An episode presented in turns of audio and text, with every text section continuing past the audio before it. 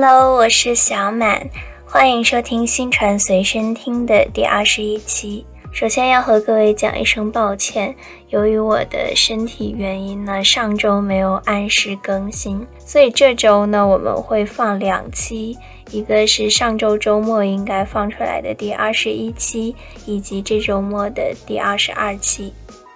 上一期呢，我们简述了新闻事业发展的六大规律。其中有一条，不知各位还记不记得？是从媒介的角度看，传播工具的物理性决定了传播工具的特点。解释一下，就是报纸、广播电视之所以能够同时存在、同时发展，却不被各自所取代，是因为它们各有自己的特点。而这种特点呢，是由三种传播工具的物理的性能，也就是它们各自所采用的媒介本身的特性所决定的。而互联网的出现呢，让这三大传统媒介的挑战与机遇并存。那这一期我们就继续沿着这个媒介的脉络，从媒介角度来仔细看一看新闻。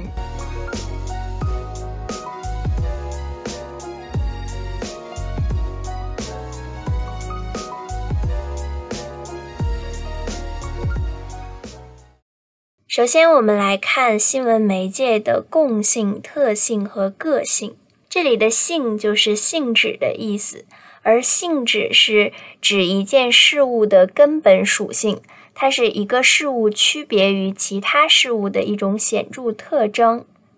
因此，新闻事业的性质也是在和其他的事物的比较中体现出来的。所以，我们在这里所说的新闻媒介的共性，就是特指整个新闻事业和其他事物相比较中所体现的基本特点。这个共性的角度，就是将新闻媒介视为一个大类，来和其他类型做比较。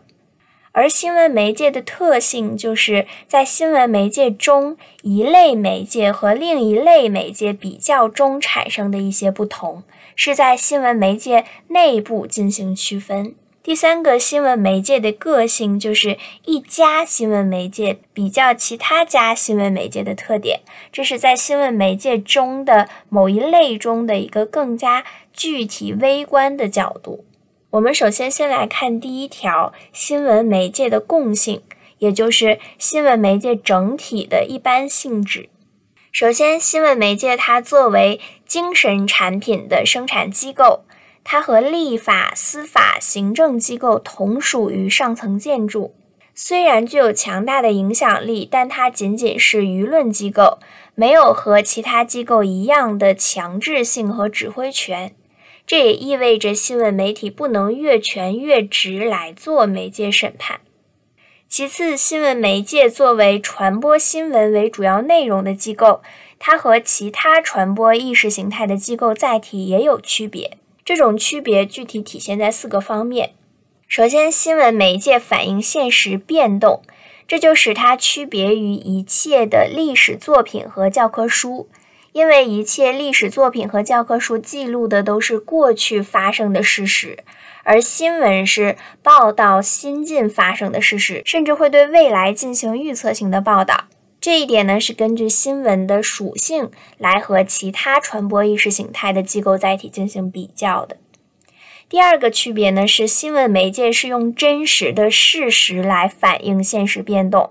这就区分于电影、戏剧、小说等文学文艺作品，因为这些文学文艺作品可以借鉴真实发生的事实。但是在借鉴过程中，一定会有自身产生的虚构的成分，因此并不等于真实的事实。所以你会在电影里会看到一句话，叫“本故事、本电影纯属虚构”。这个角度呢，就是从新闻的真实性原则上来做比较的。新闻是一定要全部真实、整体真实，但小说、戏剧这些文艺作品就不一定了。第三个呢是新闻媒介要迅速、及时的，甚至是在事实发生的同时反映现实变动，这就使它区别于书籍、杂志和文学艺术。这个角度呢是从新闻的时效性上来比较的，它更加迅速一些。第四个角度就是新闻媒介传播的新闻，它面向社会大众，它的这种公开性就使得它区别于私人的书信、信件等等。除了我们刚刚所说的新闻媒介和其他的上层建筑比起来，它没有强制性，以及它和其他传播意识形态的机构载体也有着区别之外呢，我们所说的第三条新闻媒介的共性是。无论在哪个国家、哪种新闻体制、哪种性质类型的媒体，它都有与生俱来的公共性，因为公共性也是新闻的基本属性之一。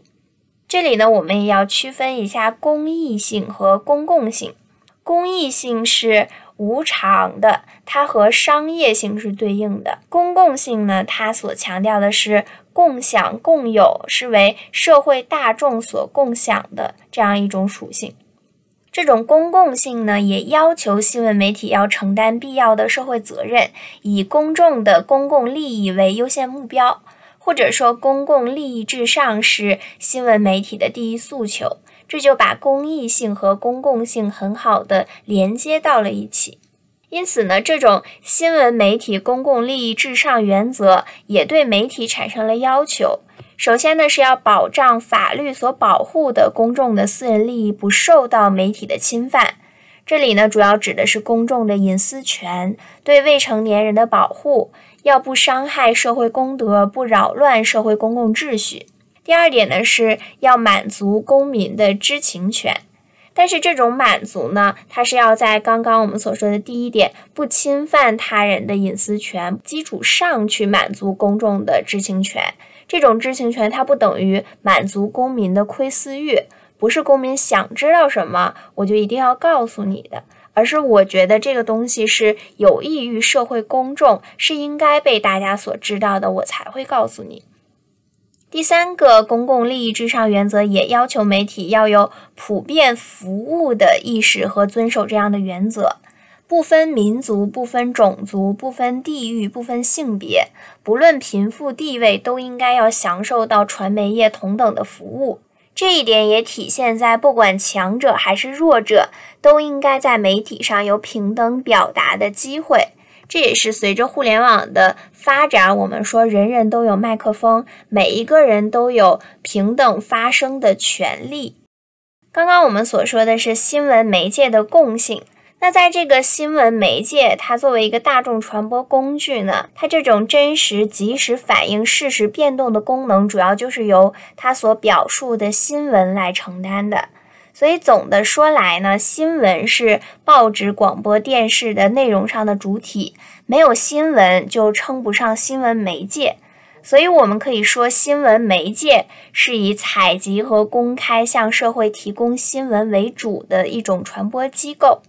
所以媒介它既是一种工具性的表述，它也可以是一种。机构、产业、部门上的表述，这个呢就要结合语境。所以，我们有的时候会说媒体，这就是把它当做一个机构。我们有的时候还会说新闻媒介，这就是比如说报纸、广播电视，这是不同的媒介，它是不同情况下有不同的说法。那说完了新闻媒介的共性，我们来说新闻媒介的特性。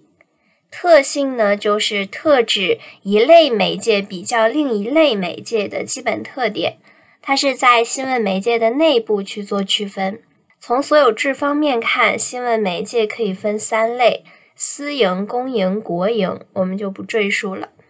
从和政府或执政党的关系来看，新闻媒介也可以大体上分成三类。第一种是独立的新闻媒介。他们在政治上客观中立，维护国家公众利益；经济上完全依靠自己，不接受任何津贴。可以说，他在政治上、经济上都是完全独立的。比方说，一九二六年复刊的《大公报》，它有一个很著名的四不方针，叫“不党不卖不私不盲”，它也被称为“四不主义”。这四部方针中，不党指的是以公民的地位去发表意见，无成见、无背景，凡其行为利于国者拥护之，害其国者纠弹之。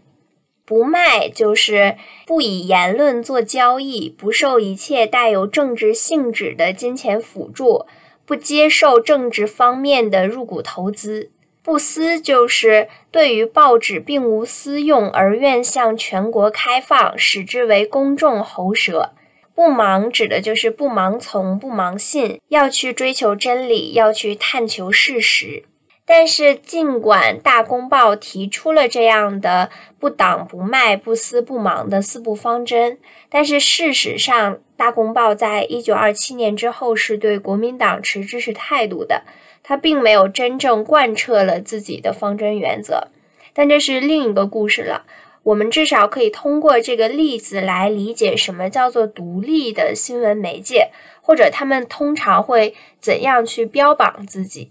第二种是官方的新闻媒介，他们代表政府政党的立场，宣传政府的施政纲领，并且在经济上依靠政党或政府的财政津贴来维持运转。比如，世界各国几乎所有的对外广播都是官方的新闻媒介，比如中国的中央国际广播电台也是如此。第三种是半官方的新闻媒介。它名义上是独立运作，但在重大政治问题、重要时刻，往往代表政府发言，替政府宣传。比方说，英国的 BBC 是由政府资助，但是独立运作的，所以它是公营性质的半官方新闻媒介。这三种独立、官方、半官方，是从媒介与政府或执政党的关系上来看的分类。接着呢，从阶级性方面看，我们又可以把新闻媒介分为两类：一类是无产阶级新闻媒介，另一类是资产阶级新闻媒介。那从办台办报方针上看呢，又会分成商业型、政治型、政企合一型。商业型指的是以追求利润为主要目的，不排除它具有政府倾向，但是主要还是以商业为主。政治型呢，是以追求政治利益为目的，经常要去做一些宣传等等。那政企合一型呢，就是两个我都要，我既追求利润，又追求政治利益。从媒介内容上看呢，也可以把新闻媒介分为严肃高级报纸和大众化通俗报纸两大类。严肃的高级报纸就是以刊登政治、外交、军事等硬新闻评论为主。大众化的通俗报纸呢，就是以刊登社会新闻、文化娱乐、知识介绍为主要内容。跟刚才的高级报纸来比呢，可能软新闻更多一些。那这类报纸也通常会有一些黄色新闻，有的时候会被称为黄色小报。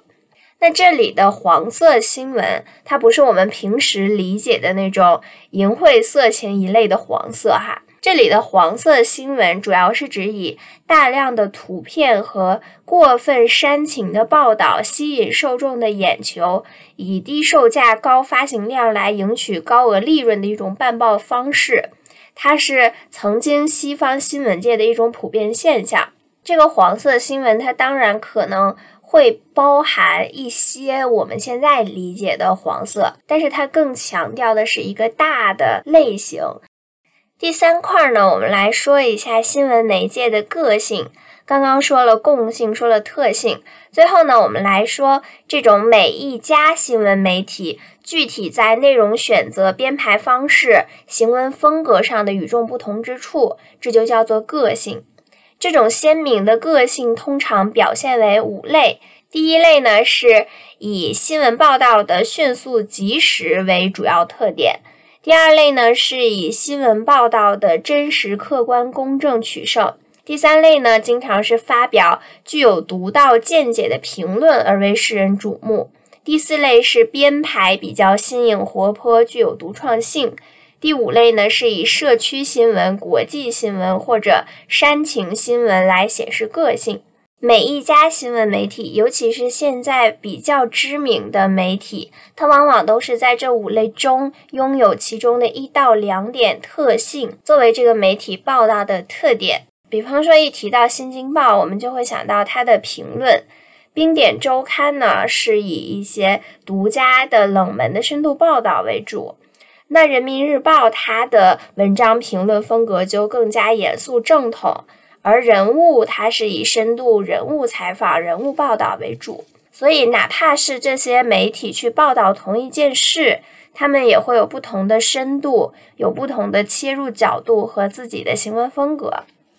除了刚刚我们对新闻媒介的那几种区分外呢，根据新闻媒介的功能定位，还可以把它分成信息加宣传加盈利型的新闻媒介、休闲娱乐加服务加盈利型的新闻媒介等等。它呢，就是把新闻事业的五大功能取其中几种去进行排列组合，我们就不再赘述了。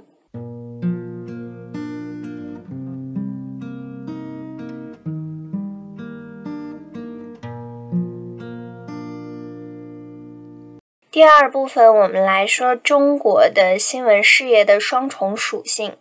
作为反映意识形态的精神产品的生产者，新闻媒介它从属于上层建筑范畴。我们刚刚在讲新闻媒介的共性的时候也说过了，新闻媒介和立法、司法、行政机构同属于上层建筑，但是它在另一方面上又属于信息娱乐产业。这种双重性在西方发达国家已经是一个常识，而我国是在一九九二年随着党的十四大召开，确立了我国要建立社会主义市场经济以后，在我国新闻界逐渐达成了这样一个共识。那就是在社会主义市场经济条件下，新闻事业不但是一支强大的精神上的、道义上的力量，还是一支强大的经济力量。新闻媒体不但要促进社会主义市场经济的发展，它本身就是社会主义市场经济中不可或缺的一个有机组成。进而呢，这种认识就形成了新闻媒体具有双重性的新认识。所谓双重性，就是新闻媒体它具有形而上的上层建筑属性和形而下的信息产业属性。普遍来讲呢，中国的新闻媒体，尤其是传统的新闻媒体，到现在都具有事业性质、企业管理这样的双重性。这是我国新闻事业的一种外在表现形式。新闻媒体的事业性质决定了它不像一般企业那样可以自由出入市场，可以作为无主管企业，而是必须服从党和政府的领导。但是呢，它的企业管理的属性又使得它可以在管理上采取企业方法。新闻媒介是独立法人，在经济上必须自主经营、自负盈亏、依法纳税；或者说，新闻媒介在政治上要恪守党性原则，经济上则按社会主义市场经济的规则运行。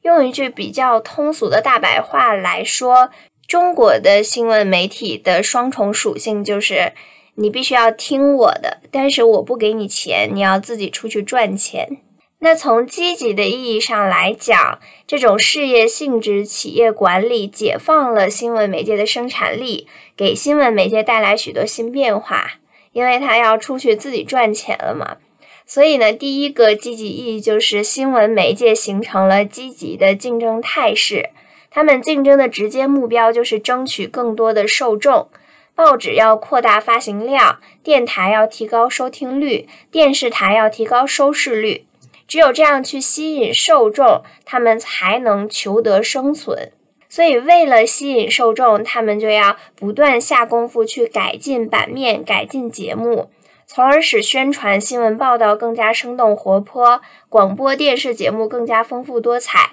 使新闻媒介更加注意塑造自己个性鲜明的特点。因为受众的注意力是分散的。而受众的这种注意力呢，是一种看不见摸不着，但是对新闻媒体很重要的一种资源。他们通过积极竞争，实际上争的就是这一份注意力，从而呢去树立自己的媒体形象，让自己的生存更加的稳定长久。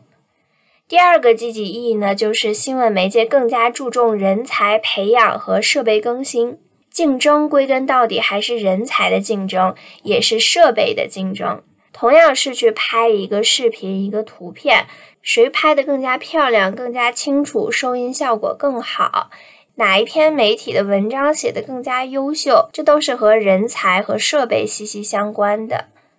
第三个积极意义呢，就是新闻媒介更加注重受众的反馈，媒介竞争态势的形成，也标志着中国新闻媒介从过去的以传者为中心，向以受者为中心过渡。新闻媒介势必会比以前更加重视受众的需要，因为他们就是靠着受众这个注意力去生存。所以，它的媒介内容会向贴近受众的生活、贴近受众本身去倾斜，更加重视媒介的受众定位，同时呢，不断进行受众调查。新闻媒介栏目也不断变化，热点追踪不断转移，它的中心轴就是受众需要。比方说，小丽帮忙和一八一八黄金眼这样的老节目播出时间已经很长了，那为什么这个节目到现在还在存在，还依然被人所关注，还能引起一些话题和争议呢？实际上，就是因为他们切合了受众的真实的需要，所以才能引起人们持久的关注。这种双重性给新闻媒介带来的第四个积极意义呢，就是新闻媒介更加注重自身管理以及投入产出的效益，开源节流，发展壮大。新闻媒介要在做好宣传党的方针政策的同时，放开手脚搞活经济。一方面你要听人家的话，另一方面还要自己挣钱，所以当然要去重视。开源节流，重视投入产出的效益。如果花钱大手大脚，但是做的节目又不精彩，没人看的话，那这个媒体可能就已经凉了。所以，综上来说，这种新变化带来的新转变都是有一些积极意义的。但是呢，它也会带来新的情况和新的问题。比方说，随着媒体这种商业化进程加快，在竞争过程中，有些新闻媒介它为了争取受众，它不惜降低报格台格，也就是降低自己的报纸或者电视台、电台的品质品格，去传播一些低级、庸俗、格调低下的节目，在娱乐化浪潮中迷失方向。最典型的就是主打三星新闻。这三星指的是暴力事件的血腥、娱乐明星八卦以及和性相关的新闻等等。这种三星新闻呢，一味的迎合受众，为了收视率、发行量不择手段的行为，极大的损害了传媒的公信力。因为有的时候我们确实愿意看这个，这东西确实很吸引人眼球。但是呢，由新闻媒介去经常报道这些东西，就会显得它低级、庸俗、格调低下，所以呢，还是对自身的形象会有一些损害。而有一些新闻媒介呢，为了多取得自身利益，他会搞有偿新闻，甚至呢，将整个新闻版面标价出售给一家企业。比方说，前一阵儿有一群大 V，他去吹某一个药厂。他的那个药做的多么好，多么良心，好像就是在，呃，上海疫情那段时间吧。后来被扒出来，这些大 V 都是收了钱去打广告的。那新闻媒介如果干这种事情呢，他就是在搞有偿新闻。那他报道的东西不一定真实，新闻也就失去了真实性和客观性，这个是要不得的。因此说，在竞争中，如何发挥传媒商业性中的积极面？抑制消极的部分，既要赚钱，又要赚一个良心钱，保持新闻媒介一定的品位，这就是需要我国新闻媒介解决的问题。所以呢，我国反复强调，媒体运行的基本方针是坚持社会效益第一，经济效益第二，就是你可以掐钱，但是不能掐烂钱。这种方针就很好的解决了新闻媒介双重性之间的一个关系问题。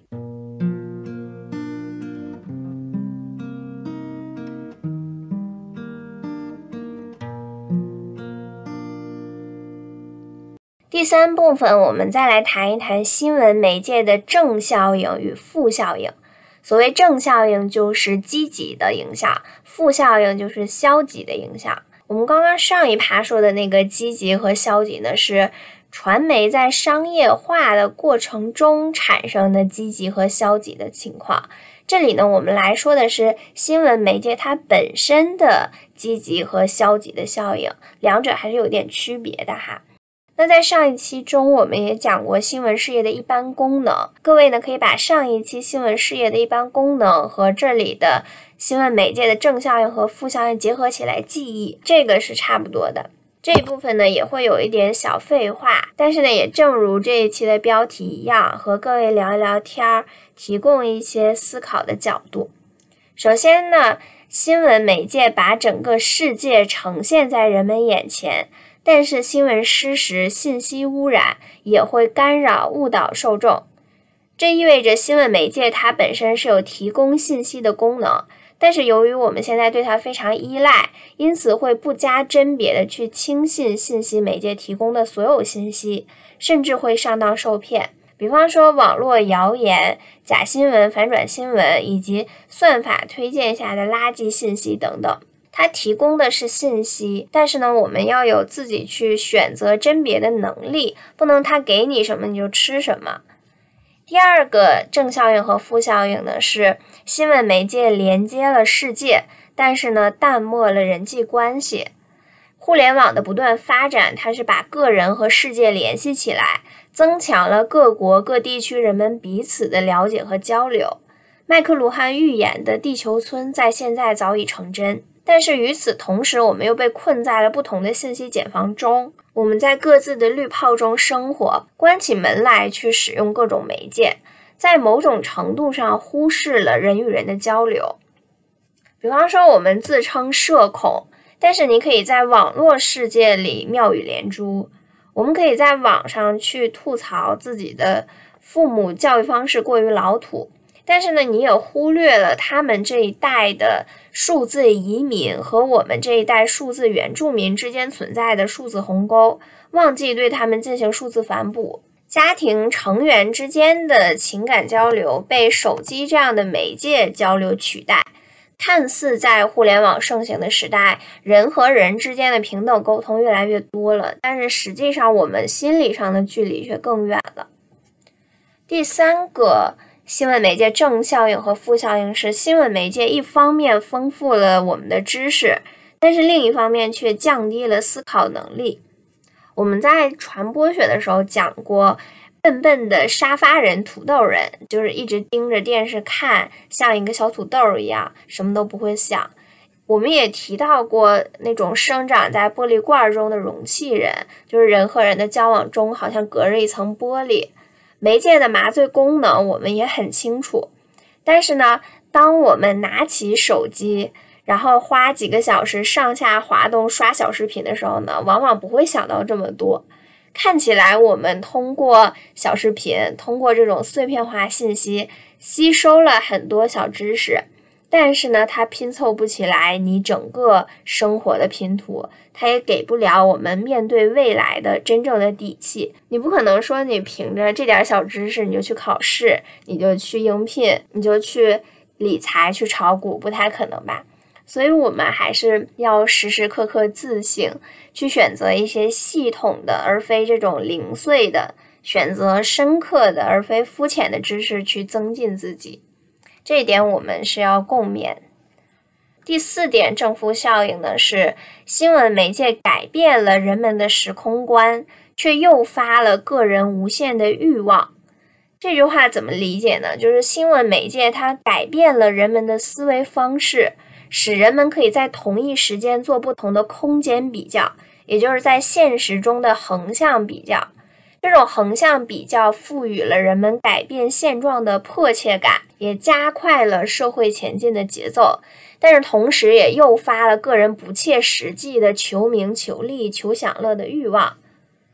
为什么我们说古人他可以男耕女织、安于现状，采菊东篱下，悠然见南山，可以老死不相往来，可以稳定的在自己的一个小村庄，在自己的小故乡里生活？我们可以说，这一方面是因为他们蠢，他们尚未开化，所以他们安于封建的剥削压迫，他们根本不知道他们可以有另一种生活，可以有更多的选择性。但是我们现在知道了，随着媒介的发展，改变了时空观，我们好像更聪明、更开化了。我们知道聪明的人是什么样子，知道勤奋的人什么样，知道富有的人他是怎么样生活。这种知道好像让我们有更高远的目标和志气。但是换一个角度看，这何尝不是一种贪欲呢？因为我们知道了有更好的生活，有更多的选择，我们内心就变得不确定、不安稳。我们好像对自己、对别人、对父母、对伴侣的要求都更高了。我们不满足于自己现在得到的东西，所以你看，现在否定别人很容易，你可以通过一两句话就给他打上一个标签，就把他拉黑。但是呢，否定自己也很容易，因为你去看看周边，你去上网看看，到处都有比你更漂亮、更健康、更富有的。更积极向上的生活，所以否定自己也很容易，所以这就让我们活得又压抑，但是又很肤浅。一方面呢，会很容易瞧不起别人，然后感到自得；但是另一方面呢，又会因为一些求而不得而很快感到自卑。所以每一个时代都有每一个时代的病症，这种快速的又浮躁的生活就是我们的一个通病。那如何在这个变化万千、诱惑万千的时代，我们既能聪明的、清醒的活着，但是呢又别太尖刻呢？我觉得可能最后的解决方式还是要落到人他要有品德的生活吧。君子还是取之有道的，你可以去追求，但是你不能忘记你现在拥有的东西。你可以去获取，但是你要用正当方式、正当手段去获得，并且呢，不可以去嘲笑没有得到这些东西的人。第五点，新闻媒介的正反效应呢，是新闻媒介促进了人类文明的发展，但是却污染了社会空气。所谓污染，就是电视中的一些黄色新闻、色情片、凶杀片，它会直接导致犯罪率的上升等等。包括我们现在说微博的戾气好像很重，一言不合就会直接上升高度，就会去给人打一个不好的标签，然后就是会很容易进行群体极化、两极对立去吵架。它实际上就是也算在污染空气这一部分。所以综上所说，哈，新闻媒介的巨大功能带给社会的实际影响也是有利有弊的。我们在传播学的媒介研究中也提到过了，如何去兴利除弊，关键还是在于人类怎样去运用它。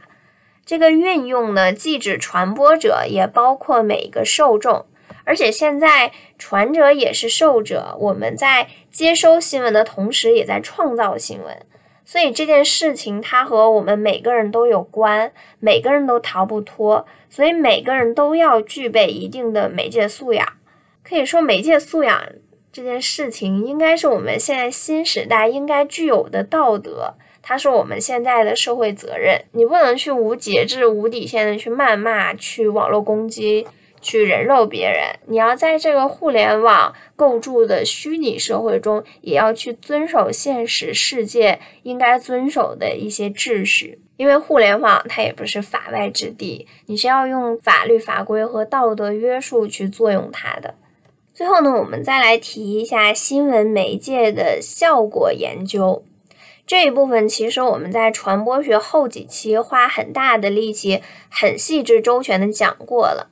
这个效果研究呢，从强效果理论中很有名的魔弹论，再到媒介的有限效果论，再到以使用满足为代表的适度效果论。进入二十世纪七十年代后呢，对这个有限效果论进行批评和反思，又出现了一批新的理论模式或假说，比如说议程设置功能理论，比如沉默的螺旋理论、支沟研究、培养分析研究等等。感兴趣的朋友呢，可以直接到传播学那几期去看，也可以在本期的 show notes 里面去跳转。我们在这里就不再讲述了。我们呢就再拆一下今天的题目，